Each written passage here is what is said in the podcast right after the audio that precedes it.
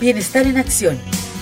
Un espacio distendido de conversación sobre temas que a todos nos involucran, tomando de la contingencia las noticias con tono positivo y humor, la experiencia de sus conductores en temas de crecimiento personal y coaching. Jaime de Casa Cuberta y Guillermo Zurita desde la cafetería de UCB Radio. Iniciamos una activa conversación con el auspicio de Meli Paz, el tranquilizante natural de NOP. Cámbiate a lo natural con Meli Paz. Hola amigas y amigos auditores, don Jaime Casa Cuberta, ¿cómo estamos? Otra entrega más de Bienestar en Acción, aquí en UCB Radio. Aquí estamos, pues felices, mi querido amigo don Guillermo Zurita, compartiendo y disfrutando este rico, rico café. siempre a las 4 de la tarde, ¿no? la hora que nos juntamos. Exactamente. Y estamos contentos también porque estamos junto a Melipaz de Nob, ¿ah? el tranquilizante natural desarrollado con plantas medicinales para calmar la ansiedad, relajar y combatir los síntomas del estrés. Por eso yo te digo, cámbiate a lo natural y relájate con Melipaz. Cápsula o Melipaz líquido, tú puedes elegir y encuéntralo en, toda, la farmacia. Bueno, Jaime, el día de hoy tenemos un programa bien entretenido en esta cafetería. Está rico el café, está un poco caliente el mío, pero bueno. Y vamos a anunciar también que ya tenemos nuestra fanpage en Facebook para que podamos interactuar con nuestros auditores y nuestras auditoras. Es Bienestar en Acción. En, Facebook nos pueden buscar. Ya tenemos casi, estamos llegando a la... Justo, justo al... Estamos hoy día en... Eh, bueno, hay que decir que la página se lanzó hace ya poquito. Cinco días atrás. Menos, yo creo. Cinco días atrás ya tenemos 100, casi 99. Bueno, tenemos 99. es un número mágico. Así, ¿eh? Vamos, falta uno solo para, llegar, a los 100. Y ya hemos obtenido comentarios, y un excelente lugar donde ustedes, queridos auditores, pueden volver a escuchar los programas que ya han sido emitidos, que van a ir quedando registrados y además eh, preguntarnos lo que quieran, informarse en nuestras actividades y también eh, sugerir temas, que, crean ustedes que serían interesantes. No, y fíjate también, Jaime, que hay un tema que, nos, nos, interesa también que los auditores puedan interactuar con mm. nosotros y, por eso que está, está esta, esta fanpage. Y además que lo interesante también es que eh, puedan compartir contenido y nosotros saludar a la gente que nos haya compartido un contenido que sea interesante, que tenga que ver con este mundo del bienestar, eh, pero el bienestar llevándolo a la acción, no el bienestar eh, dejándolo en la nube, sino que bajarlo a nuestra realidad, a nuestro día a día. Eh, y precisamente el espíritu del programa también es rescatar temas de la contingencia y temas humanos. Y dentro de estos temas humanos, por supuesto que hay algo que, que nosotros, Jaime, lo, lo hemos estado conversando, vamos a hablar del duelo. Hace poco tiempo supimos, bueno, que falleció la periodista Javiera Consuelo Suárez, de 36 años, de un cáncer, tuvo tres años, muchas campañas, eh, un dolor muy fuerte para su familia, sobre todo con hijos, cuando dejan hijos. Entonces, eh, aquí hay un tema que, vamos a hablar en el programa el día de hoy, eh, vamos a hablar del duelo, Jaime, y, y quizás este, este tema del duelo tiene que ver con una conexión con nuestros sentimientos, con el dejar algo, con perder algo.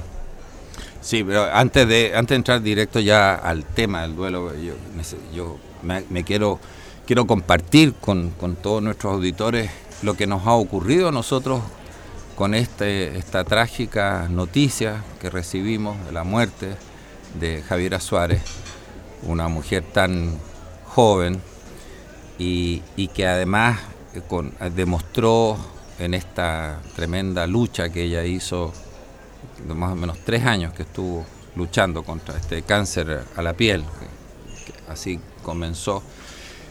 Y el evento extraordinario cuando recordemos que, bueno, un hecho ya público, ya todo el mundo lo sabe, ¿no? Que a ella le diagnosticaron este cáncer cuando tenía pocas semanas de gestación.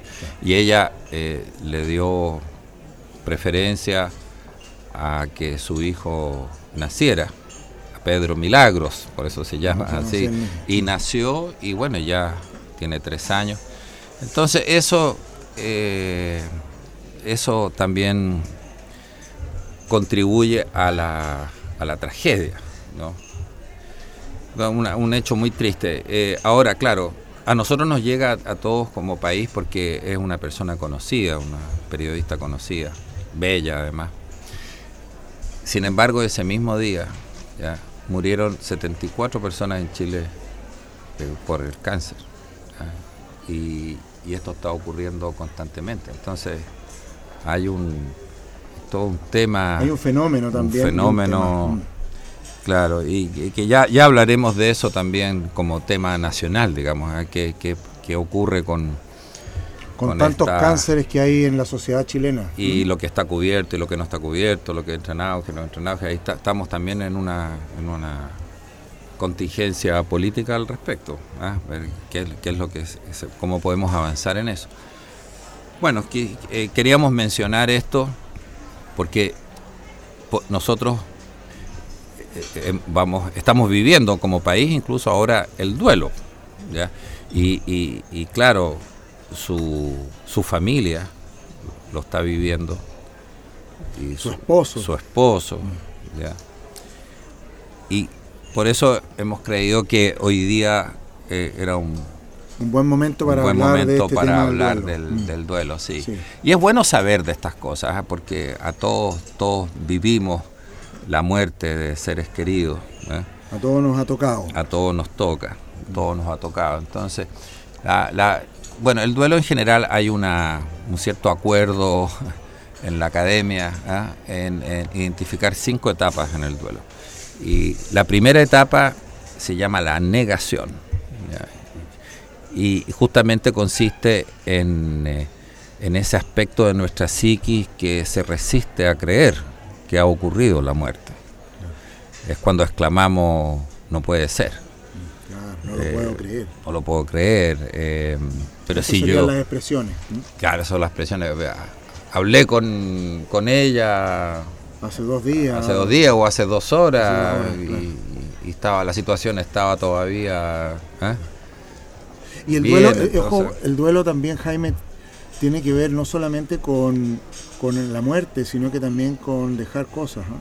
O sea, el duelo no solamente se va al tema de, una persona que, fallece, sino que también se va en, las relaciones de pareja, cuando se ah, separan, en la cuando uno deja una amistad, cuando deja un país, cuando uno deja una empresa, cuando uno deja un trabajo, cuando uno inicia algo nuevo, etcétera. O sea, también tenemos que verlo también de una perspectiva. No, por supuesto. El, duelo tiene que ver con la muerte. ¿eh? Y la muerte como concepto, nosotros en general tenemos la tendencia a asociarla solamente al fenómeno biológico, digamos, de, la, de la aniquilación del cuerpo, pero eh, la muerte significa el fin de algo. Entonces, Terminar algo, un periodo, un ciclo. Es un término definitivo y las relaciones amorosas terminan también, o muchas veces terminan, y cuando terminan, eh, esa relación muere. ¿eh? y los protagonistas de relación, de esa relación, mueren uno respecto del otro. Y se da el fenómeno que estaba hablando de la negación que Y se viven las etapas del duelo igual.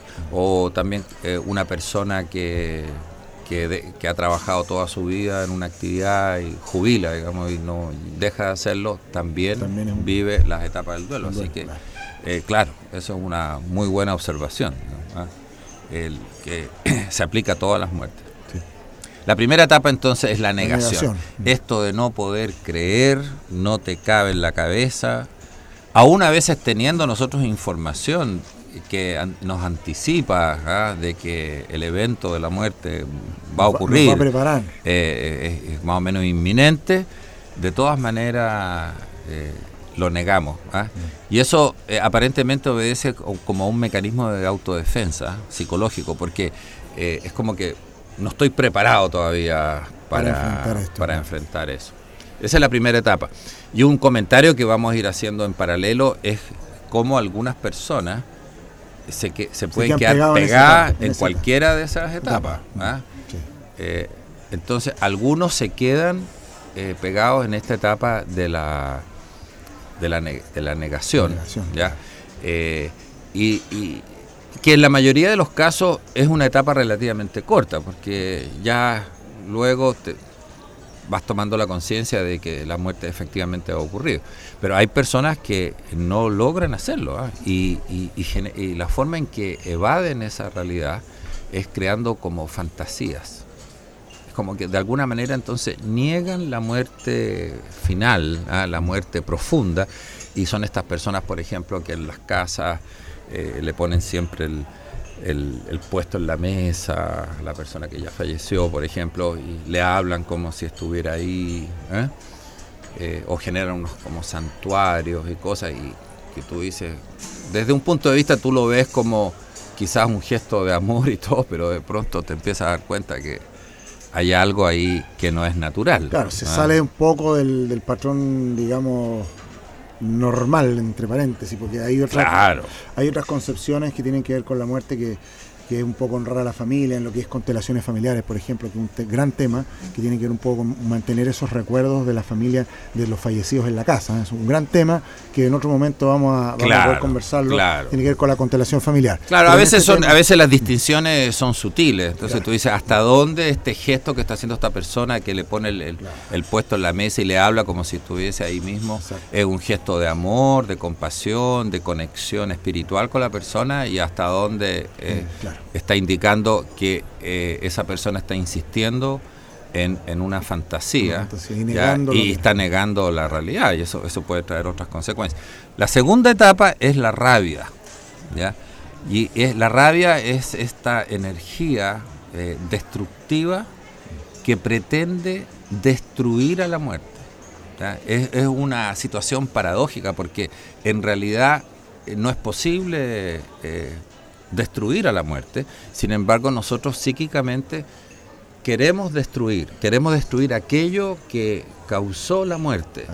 Entonces es como que salimos a buscar destruir, matar a su vez. Buscar culpable. El, responsable. ¿Quién es el responsable, acá? Ah, Vamos a sustituir la palabra culpa por responsable. Sí, bueno, yo, yo tengo, tengo otras, otras, le doy otras connotaciones a la palabra culpable, pero Hablemos de los responsables. Pero, las, personas en general suelen también usar la palabra culpable. También podemos por ahora mencionarla, buscar al culpable. Estos son los comentarios, por ejemplo, cuando, no sé, el ser querido tuyo está en, en, la clínica y te llaman para decirte que recién falleció. Y bueno, primero la negación, no, no puede ser. Pero después viene, ¿y con quién estaba? ¿Y estaba la enfermera ahí? Ah, no, estaba la enfermera. ¿Y quién es el médico? Y la clínica, eh, ¿por qué no, cómo no se hace cargo? ¿Entiendes? Estamos como queriendo saber... Ahí está la emoción y la lógica junta. ¿eh? O cuando atropellan a una persona, bueno, ¿y el, y el chofer? ¿Ah? Eh, ¿Lo detuvieron? Sí, porque a lo mejor lo, hizo con una negligencia increíble, hay un responsable. O sea, queremos, es una forma como de reparar o hacer un milagro, en el fondo, es decir, como que vuelva a vivir la persona. ¿eh? Lo que es imposible, pero que... O restaurar, tratar de restaurar. Intentar restaurar la realidad anterior. Entonces eh, es una cosa muy, claro, de, increíble de, eh, de querer empeñarnos en encontrar al responsable como si eso nos pudiera restituir al ser querido, cuestión que no ocurre. Bueno, y algunas personas también se quedan pegadas en este tipo de etapas. y, y estas son las personas que viven siempre con rabia, en general con el mundo. Eh, son como en los siete nanitos de la Blancanieves serían como el gruñón. El gruñón, claro. El gruñón, ¿ah? que está... El pitufo gruñón de los pitufos. ¿ah? Claro. También. Es que eso vino después con los pitufos. yo soy más de los pitufos que de los siete nanos. ¿ah? Claro, yo soy, más de, los, siete los siete nanitos. yo soy más de los pitufos. La, gente joven hoy día yo creo que ya ni ni sabe. Ni sabe lo que son los siete La Blancanieves, los siete Bueno, a propósito de eso. oye, cuestión quedaría para otro tema. También vamos a hacer unos programas, ¿sabes qué? Como analizando estos cuentos, es que son bien oscuros también, pues, ¿ah? de estas historias que, nosotros conocimos. Bueno, pero la cosa es que algunos se quedan pegados en esta etapa y son personas que quedan como con una frustración eh, eh, con la vida, ¿ah? con Dios. Eh, es como que no es, ya, ya no, no tienen esa paz y, y la, eh, emprenden y se encierran, y se encierran. Se encierran, claro. Entonces empiezan a gruñir.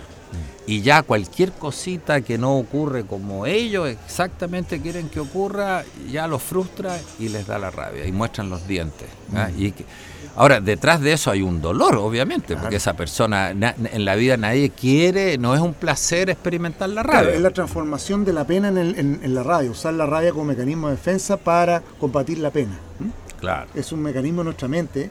Y fíjate, Jaime, que de, todos estos ciclos que está hablando, todas estas etapas del duelo, eh, al final hay una conclusión interesante que me gustaría pues llegar a que, a que nuestros auditores, nuestros auditores eh, lleguen a entender que tiene que ver con nuestros pensamientos del futuro, del pasado, del presente.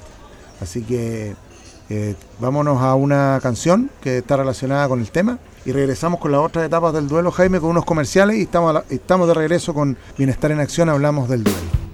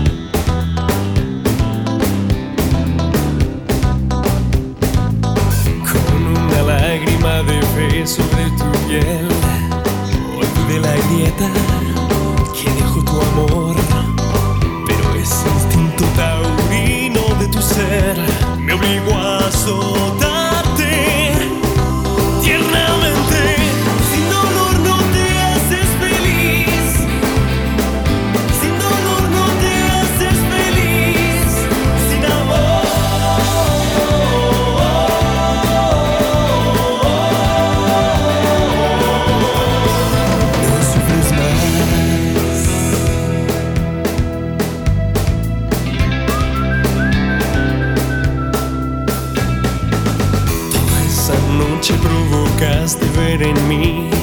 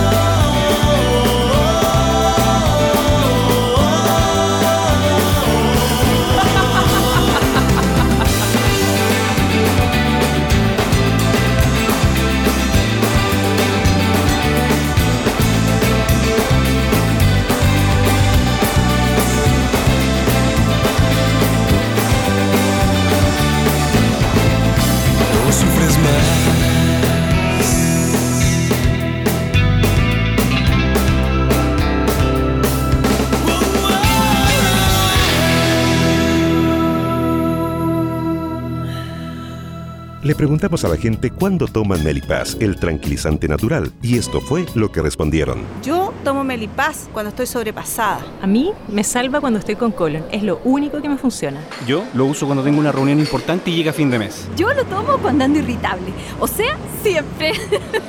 Mi abuela toma melipaz jarabe cuando está nerviosa. Yo lo tomo cuando ando muy acelerado. Yo lo tomo porque vivo nerviosa y estresada. Úsalo tú también. Melipaz, el tranquilizante natural desarrollado con plantas medicinales, no laboratorios. Cámbiate a lo natural.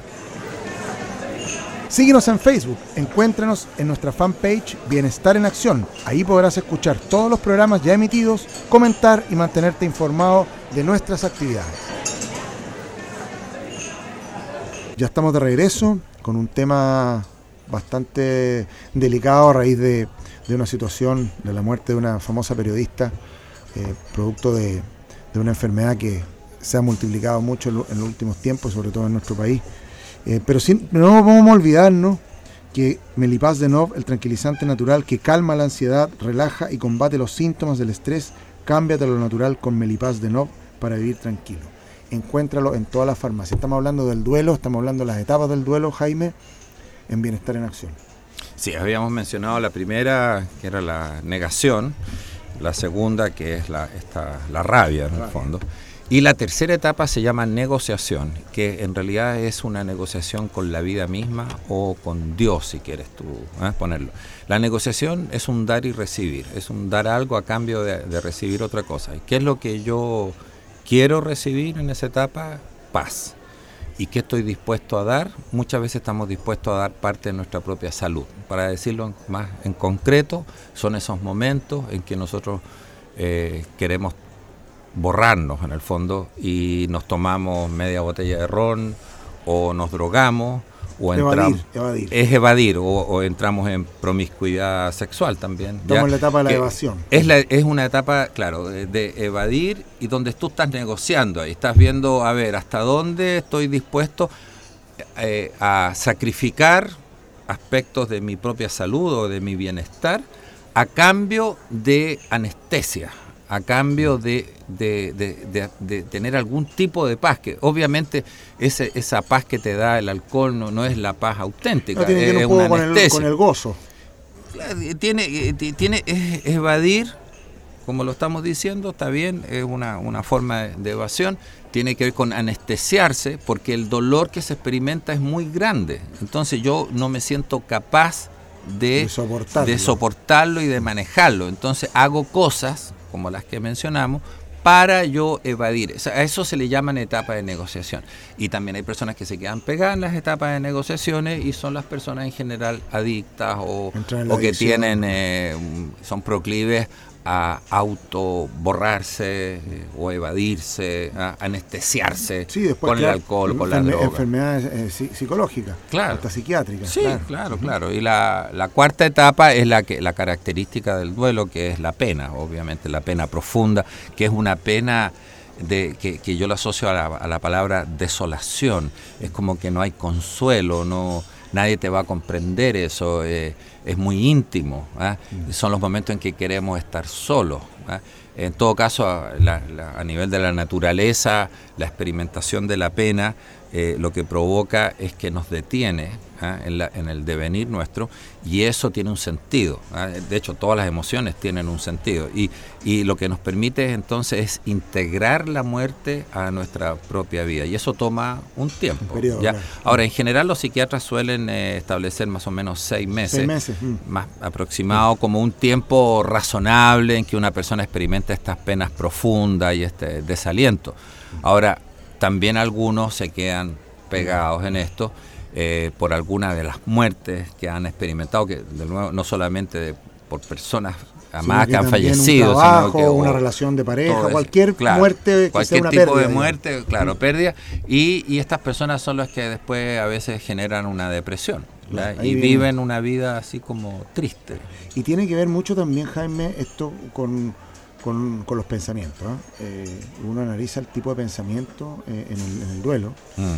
y muchos de esos pensamientos están relacionados al pasado y vienen esas preguntas, ¿por qué no lo hice? Los arrepentimientos. Viene la, la etapa de los arrepentimientos, mm. que precisamente viene en esa etapa que tú describes, claro. que es la etapa de la pena. Me arrepiento, ¿por qué no lo hice? Debería haberlo hecho. Son las, las frases, ¿eh? sí. El debería haberlo hecho, ¿por qué no lo hice? Son esas típicas frases que que son muy recurrentes en las personas que están en etapa, en ese tipo de etapas. Oye, un detalle también, ¿eh? un detalle que me, me, hace pensar en esto, que también en la segunda etapa de la rabia hay que considerar que la rabia a veces te la diriges contra ti mismo.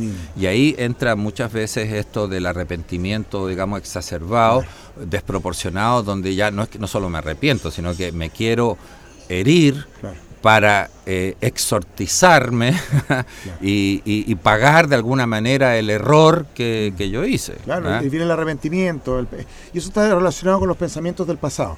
Mucho Claro. del pasado, mucho del pasado. Entonces, en esta etapa que tú estás describiendo, Jaime, que es la etapa de, De la del- pena, de la la- pena, que es el dolor profundo, Claro. eh, y- hay una parte positiva también y, y es importante que eh, no quedarse pegado, pero vivirlo. hay que vivirlo. hay que vivirlo. sí, ¿m? hay, que vivirlo. ¿Por qué vivirlo? Porque así es la manera más fácil después de poder sobresalir, de poder salir de ahí. Porque ya lo experimentaste. Claro, porque Los que hemos tenido pérdidas, yo tuve Sí. la- tú tuviste la pérdida de tu madre, Claro. yo tuve la pérdida de mi padre, en términos de persona, digamos. Sí. Hemos tenido muchas pérdidas en la vida, de trabajo, de, Mm. de- de pareja, de relaciones de pareja. Sin embargo, eh, nos quedamos con que en esa etapa, la cuarta que estabas hablando Sí. tú, que es la pena, es vivirla, disfrutarla. Hay que disfrutarla, dicen. ¿ah? ¿Y de qué manera disfrutarla? ¿Y cuál es lo positivo de esto? Es que nos ayuda al autoconocimiento. Nos ayuda a conocernos a nosotros mismos, a saber dónde están nuestras debilidades, dónde están nuestras fortalezas. Y por eso que la gente necesita ayuda terapéutica. Claro, la pena genera ese estado de la conciencia donde yo me, me introvierto, me, me, meto hacia, adentro. claro, y, me conecto con las emociones. Claro, y eso, eh, eh, ya lo habíamos dicho, el sentido de la pena es la integración de la nueva experiencia, en este caso de la muerte, es como integrarla, para yo después continuar mi vida con eso, y eso requiere un tiempo. Y si ya estamos hablando, por ejemplo, de más de seis meses, hay que empezar a ocuparse, ya, porque eh, la la pena ya, ya no sería muy natural eso y te, estaría eh, más bien demostrando un tipo de depresión, algo a nivel psiquiátrico que habría que hacérselo ver. Y la última etapa obviamente es la aceptación, ¿ya? que significa, como lo hemos mencionado otras veces, la palabra aceptar significa reconocer realidades.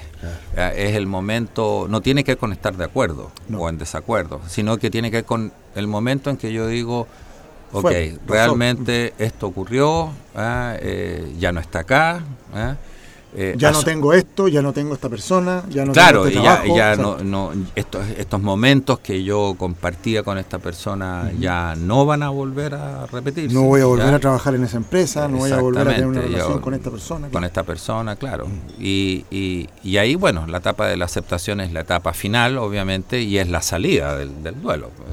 Ahí ya integraste esta realidad y continúa y puedes volver a sonreír. ¿eh? Eh, ahora, hay personas que eh, logran transitar, todo el mundo transita las, etapas del duelo. ¿ah? Ahora, algunos lo hacen más rápido que otros, que están, yo podría decir, mejor preparados, mejor equipados en la vida para enfrentar esto. Y, también quiero, no quiero dejar de decir de que estas etapas, algunas de ellas podrían eh, cambiar el orden. ¿ah? O sea, por ejemplo, tú podrías estar en la pena y, de pronto retroceder a la rabia. ¿ah? Y, se suele, suele haber una dinámica ahí que es muy individual, mm. donde cíclica. Claro, donde puedes ir retrocediendo, avanzando, te puedes ir moviendo. Algunas etapas pueden ser un poco más largas que las otras. Y a veces están en el inconsciente, que uno a veces no sabe. Claro, y a veces tú llegas a la aceptación, por ejemplo, y podrías también tener un retroceso, porque eh, algo ocurre, abriste la maleta donde estaban las cosas y vuelve la pena de nuevo. Entonces, eh, pero ya en un nivel distinto, distinto intensidad, claro. claro. Y esto también, Jaime, un poco como para para, para generalizar este, esto, tiene que ver un poco con el individuo que sufre el dolor, en este caso, el, eh, digamos, el duelo, el que sufre el duelo, no el dolor, el duelo. Eh, el, que vive el duelo. El que vive el duelo se conecta con un pensamiento, con los pensamientos. Entonces, y esos pensamientos por lo general están asociados o al pasado o al futuro. ¿Qué voy a hacer? Claro. ¿Ah? ¿Qué, ¿Por qué me pasó esto a mí? No debería haberme pasado, me pasó. Siempre eh, esto se mueve entre el pasado y el futuro y no hay una conexión con el ahora. Entonces, ahí está la invitación, eh, eh, conectarse con el aquí y el ahora. Y no es fácil hacerlo. Y eso requiere de una serie de técnicas, una serie de preparación, porque muchas veces una persona tiene un duelo y obviamente tiene que vivir las etapas del duelo como, como tiene que ser y no quedarse pegado en cada una de ellas. Sin embargo, el pensamiento el tipo de pensamiento, nuestros pensamientos, siempre, cuando, cuando suceden este tipo de cosas, están siempre asociados o al pasado o al futuro. Y no nos conectamos con la realidad que estamos. Estamos dejando de vivir muchas cosas por estar por quedarnos pegados en eso. Lo que nos da para otro tema. ¿ah? ese es un, gran tema. Eh, yo quiero quedarme eh, eh, hoy día con esta reflexión para nuestros auditores que ojalá les sirva para, porque tal vez algunos de ustedes este, que nos escucha está viviendo, esta situación. Entonces es bueno identificar estas etapas para saber en qué etapa estoy. ¿ah? Y mi tipo de pensamientos, si están asociados al pasado o al futuro y nada conectado con la realidad, con el aquí y el ahora. Que es un gran tema que tenemos que hablar, ¿no? ¿Mm? También. Bueno, nos despedimos entonces, Jaime, en una nueva entrega de Bienestar en Acción. Nos vemos para la próxima. Gracias. Bienestar en Acción un espacio distendido de conversación sobre temas que a todos nos involucran, tomando de la contingencia las noticias con tono positivo y humor, la experiencia de sus conductores en temas de crecimiento personal y coaching. Jaime de Casa Cuberta y Guillermo Zurita desde la cafetería de UCB Radio. Iniciamos una activa conversación con el auspicio de Meli Paz, el tranquilizante natural de NOP. Cámbiate a lo natural con Meli Paz.